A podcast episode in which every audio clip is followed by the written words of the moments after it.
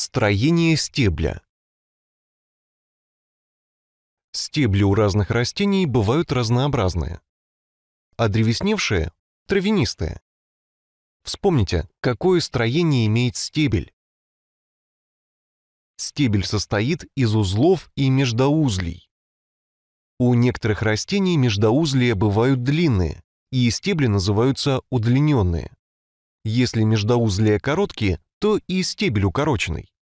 Форма стеблей на поперечном разрезе тоже разнообразная.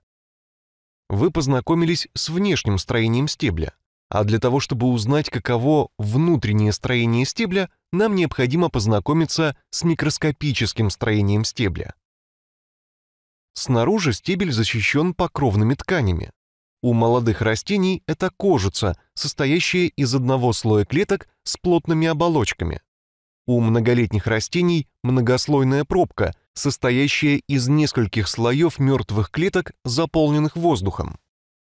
Для дыхания у молодых растений есть устица, а у многолетних растений в пробке образуются чечевички. Под покровной тканью находится кора, образованная разными тканями. Наружная часть коры представлена слоями клеток покровной и механической ткани. Внутренняя часть коры, в составе которой много клеток проводящей ткани, называется лубом.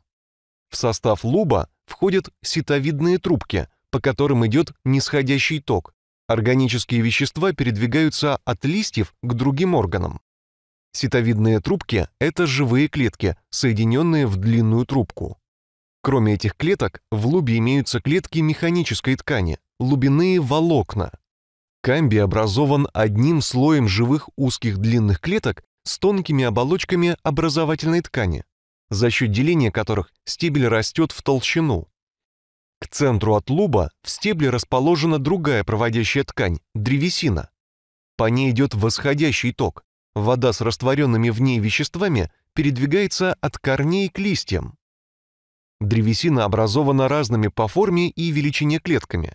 Основная ее часть состоит из сосудов, трахеид и древесных волокон. Сосуды состоят из мертвых клеток с утолщенными стенками, а древесные волокна — из клеток с толстыми стенками механической ткани. Сердцевина расположена в центре стебля, слоем рыхлых клеток основной ткани, в которой откладываются запасы питательных веществ. У некоторых растений сердцевина занята воздушной полостью – бамбук, георгин, тюльпан. Давайте скажем, какие функции выполняет стебель. Первое – опорную функцию. Он является опорой для почек, цветков, листьев и плодов. Вторая – проводящая. Проведение органических веществ по луду от листьев – нисходящий поток. Проведение минеральных веществ по сосудам древесины – восходящий поток. Третье. Зеленые стебли выполняют фотосинтезирующую функцию, образуют органические вещества. Четвертое. Запасающую функцию, отложение питательных веществ.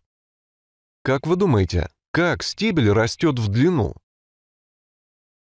За счет деления клеток конуса нарастания. А за счет какого слоя стебель растет в толщину? за счет деления клеток камбия. Во время деления клетки камбия откладываются в основном к древесине. За счет этого и происходит прирост массы древесины. Чем более благоприятные погодные условия, тем крупнее они вырастают. Весной камбий делится более интенсивнее, чем осенью, так как температура окружающей среды выше и достаточное количество влаги. Образованная в течение одного года древесина образует годичное кольцо.